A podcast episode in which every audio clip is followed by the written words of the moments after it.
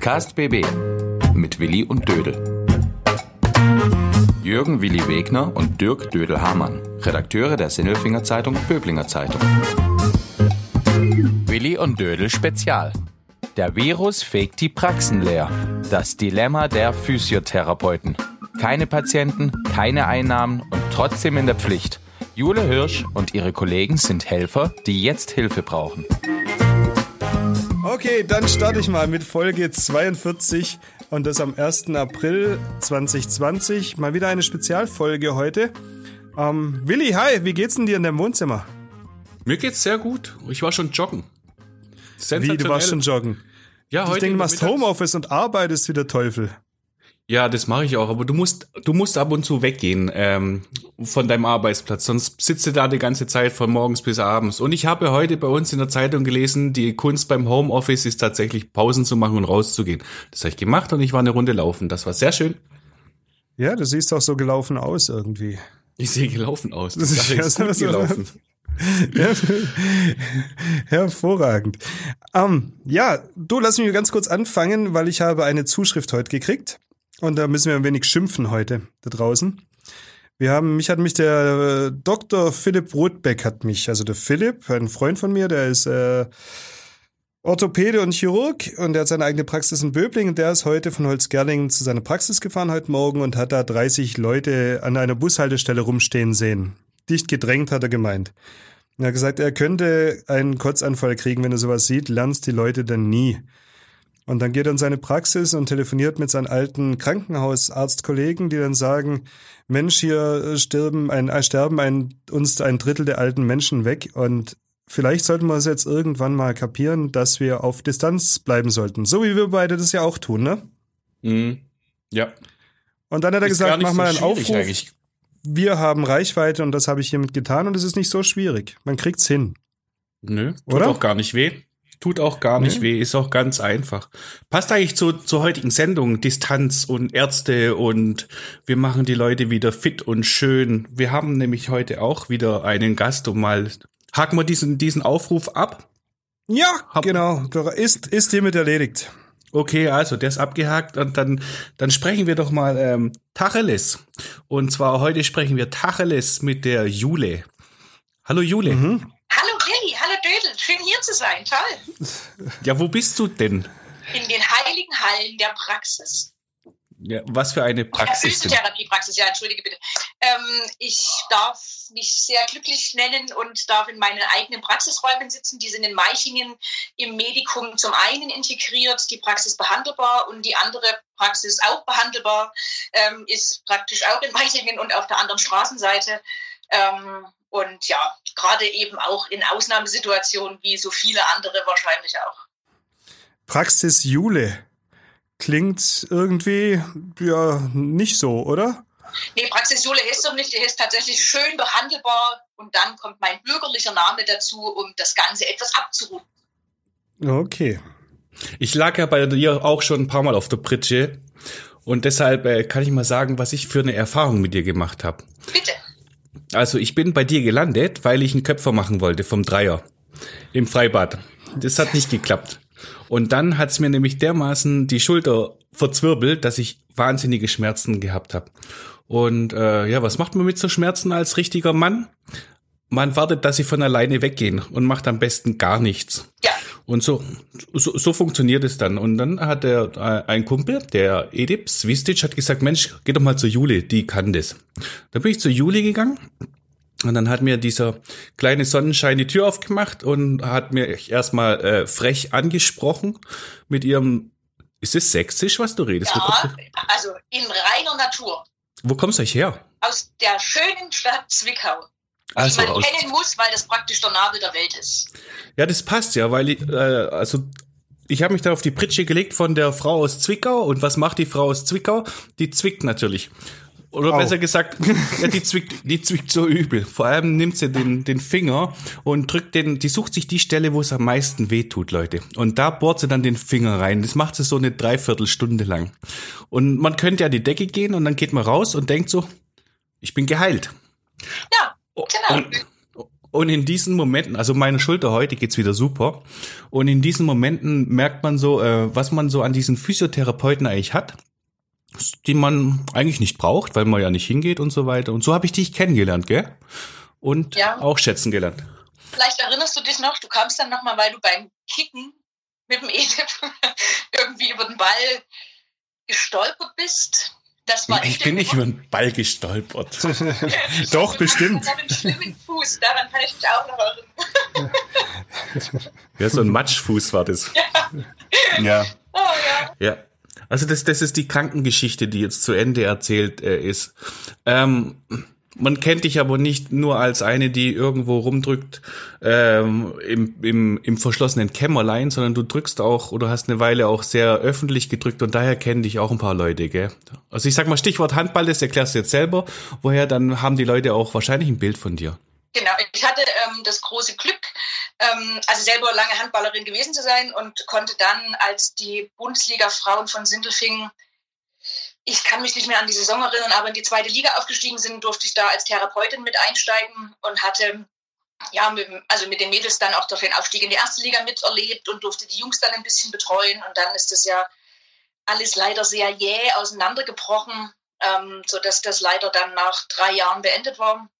Aber war eine coole Zeit und so unter Handballern kennst du dich natürlich auch und das war dann so ziemlich cool, die alten Hallen wieder so zu besuchen. Und am allerschönsten war, dass wir dann in der Zweitligasaison in meinem alten Verein natürlich in der Halle gespielt hatten und der Hallenwart, der dann auch so die Ansagen mit Lichtshow und allem drum und dran machte, hat dann meine ehemalige Rückennummer genannt und ähm, da hat das ganze Publikum meinen Namen geschrieben. Das war eines meiner schönsten Handballerlebnisse mit dem VfL Sindelfing tatsächlich, neben dem Aufstieg in die erste Liga. Das war echt ein Highlight. Genau. Dödel, meldest du dich immer so ein bisschen? Ja, ich melde mich. Dann, dann weißt du, dass ich dann eine Frage habe, weil, weil jetzt gerade ist nicht nur in Sindelfing nicht viel mit Handball, sondern allgemein nicht viel mit Handball. Und wenn die Leute nicht Handball spielen, dann verdrehen sie sich auch nicht den Fuß wie der Willi beim Kicken. Und dann kommen die auch nicht zu dir, oder? Wie sieht's denn aus bei dir in der Praxis? Zwischen katastrophal und ganz gruselig ist so die Mischung. A, natürlich bleiben die Sportler weg, klar. B, sagen, heute gerade ganz frisch kam eine Absage von einem Altersheim, welches wir betreuen in Sindelfingen, dass wir aufgrund der derzeitigen Krise nicht mehr ans Heim dürfen, um natürlich auch die Ansteckungswege so gering wie möglich zu halten, was ja nachvollziehbar ist. Aber viele Patienten kommen auch einfach nicht mehr aus Angst, sich hier infizieren zu können. Und das ist echt ein bisschen kritisch gerade. Wirklich kritisch. Also wir haben Kurzarbeit anmelden müssen, wie viele andere Kollegen so in der Republik auch. Und das ist so eine ganz beklemmende Situation, weil du als Arbeitgeber natürlich irgendwie natürlich nach deinem eigenen Interesse so ein bisschen guckst und an deiner Existenz ein bisschen in Panik da versetzt wirst, aber vielmehr die Verantwortung für deine Kollegen, die du ja trägst, weil wir nicht so genau wissen, wie lange wird uns diese schwierige Situation hier echt den Tag vor ja, salzen sozusagen. Ja, du hast gerade gesagt, du hast äh, Personalverantwortung für andere Leute, die bei dir mit dranhängen. Sind auch alle sportaffine Physiotherapeuten? Du hast mir so eine Liste geschickt. Genau. Mhm. Haben äh, die Laurie Krieg, die betreut die Handballer von der HSG Bösi, die Männer. Recht erfolgreich ja auch so mit dem Aufstieg, was die da alles gemacht haben. Die Sandra Stirn ist bei den Funke Mariechen sehr beeindruckend für mich, was man so mit den Hüftgelenken tatsächlich so machen kann, wohin die ihre Beine schwingen können und überhaupt. Das ist übrigens Blau-Weiß-Sindelfingen, wo sie ist. Blau-Weiß-Sindelfingen, entschuldige bitte, genau. Also genau, Blau-Weiß-Sindelfingen. Und die Sandra Reiter, die betreut die Footballer von Holzgerlingen, die Twister, die jetzt wieder in der dritten Liga, glaube ich, spielen. Und unser Marius, der ist beim Roten Kreuz sehr aktiv und bei so einem Faschingsverein hat sich sportlich jetzt nicht so ganz ähm, da so eingegliedert in unsere Gruppe, aber versorgt unser Team mit viel guter Laune und freudigen Geschichten aus diversen Einsätzen in der Nacht.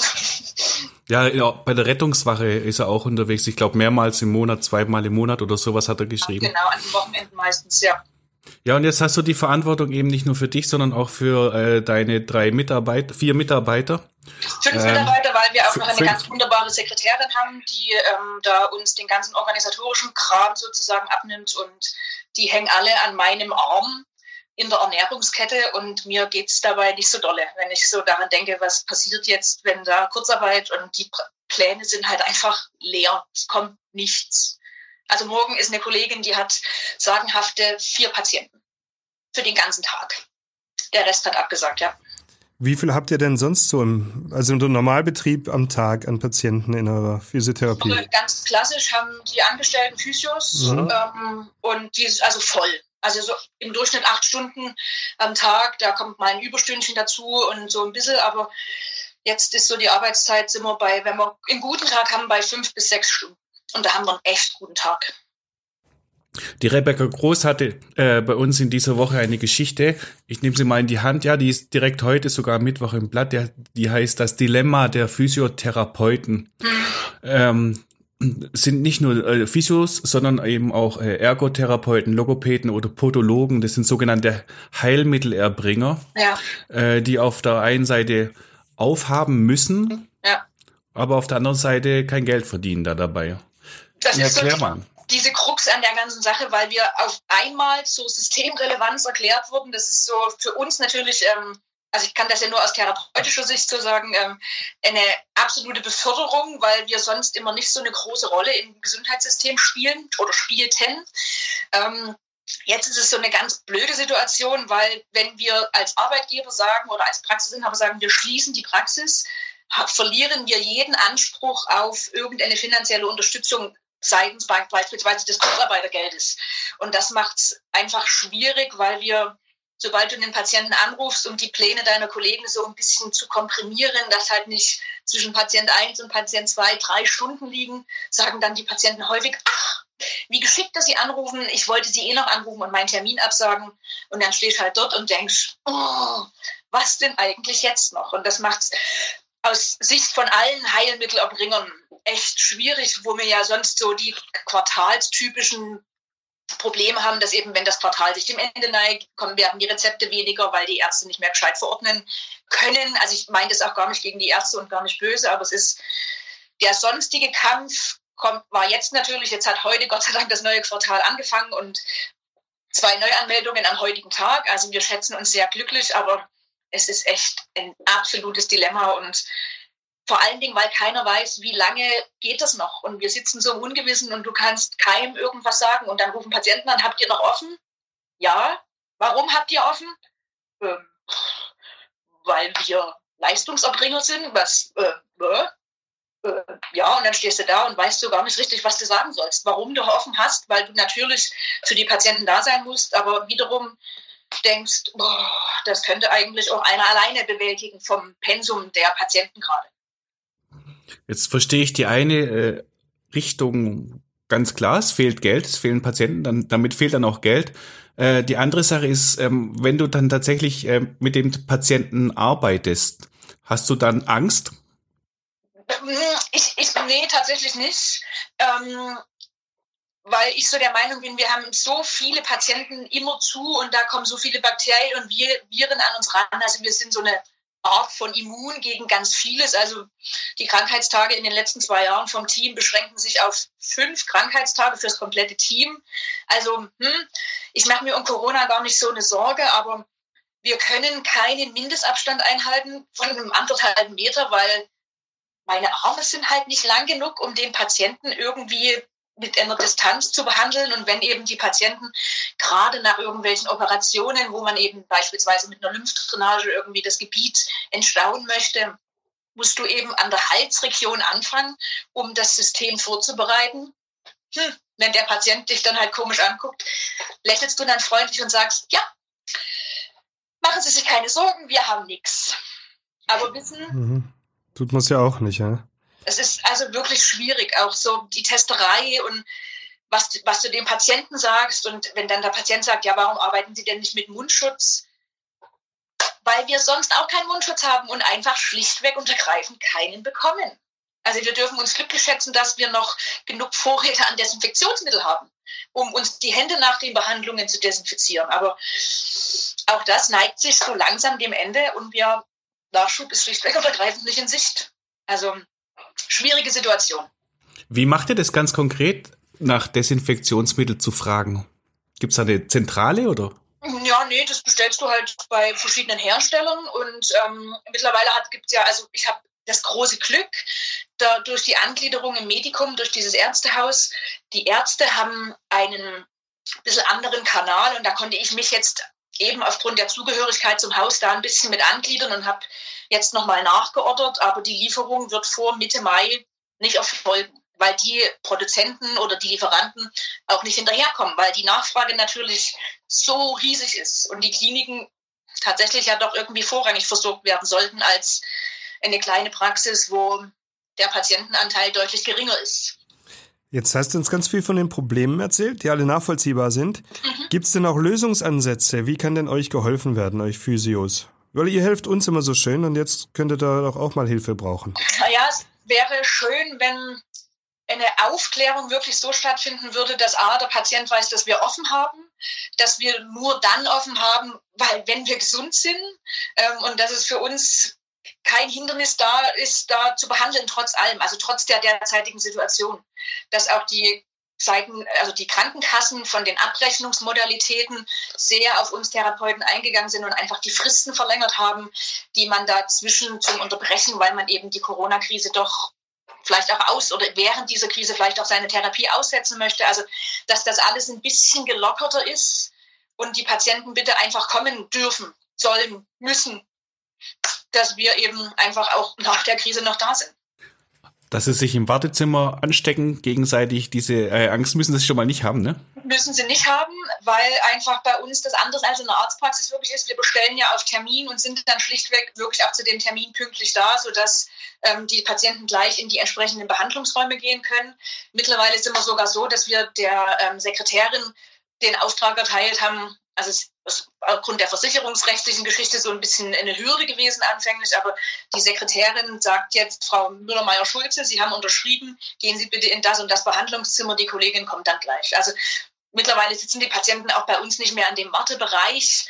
Und selbst, also wenn sich da mal jemand begegnet, ist die, sind die Sitzgelegenheiten so weit auseinander, dass also dieser Sicherheitsabstand eingehalten werden kann oder eingehalten wird durch alleine die Vorgaben, die baulichen Vorgaben. Wie sieht es denn bei euch aus mit, mit staatlicher Förderung? Ähm, also ich habe diesen ähm, von der IHK diesen Rettungsschirm beantragt heute tatsächlich den Antrag losgeschickt, ähm, wo du als Kleinst-Solo-Unternehmen und Kleinstunternehmen bis zu fünf Mitarbeitern eben dann eine gewisse Bezuschussung bekommst, einmalig, die man auch nicht zurückzahlen muss, was natürlich schon, also, also der Betrag sind irgendwie 9000 Euro, wenn man den erhält, das ist natürlich schon ein bisschen Luft verschafft, klar. Ähm, sonst weiß ich von keinen Förderungen oder, oder Hilfsorganisationen, die sich da um uns kümmern.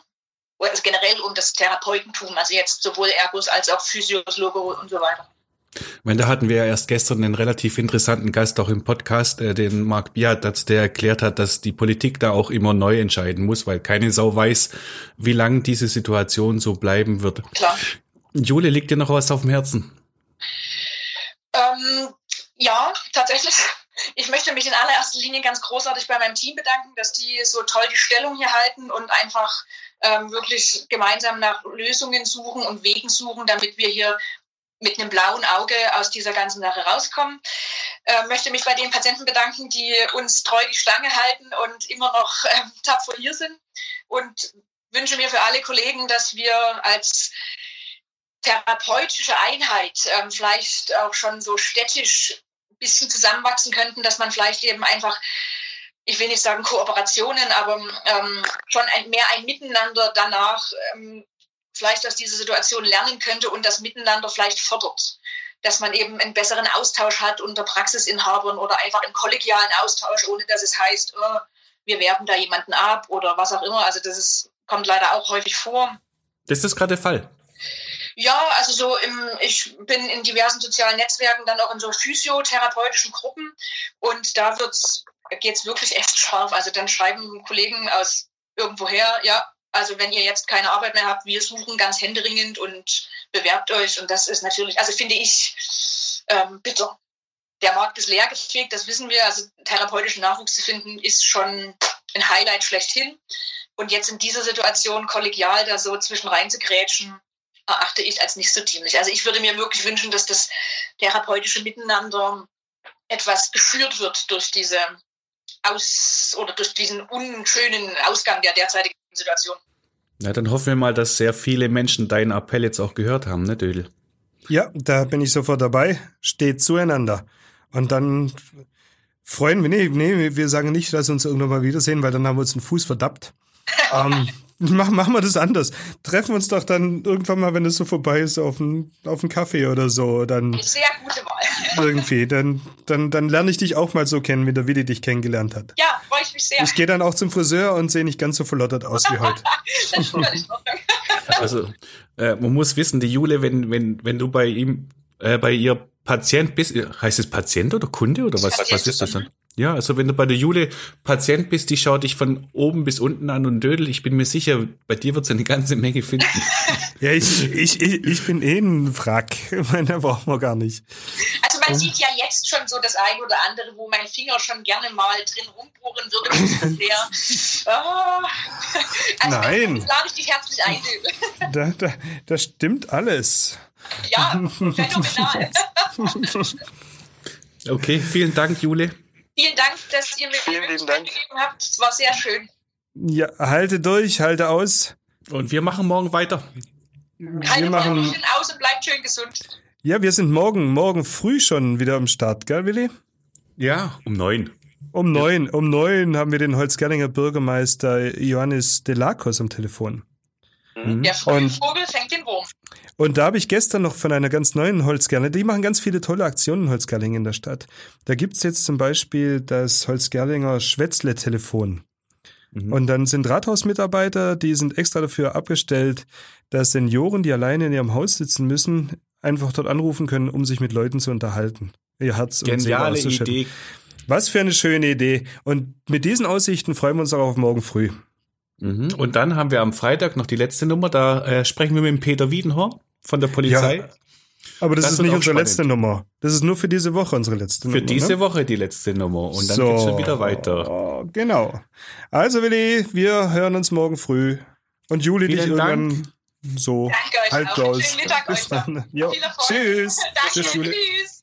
Übrigens, in der Sinnelfinger Zeitung Böblinger Zeitung finden Sie täglich viele wichtige Nachrichten und Informationen zur aktuellen Corona-Krise.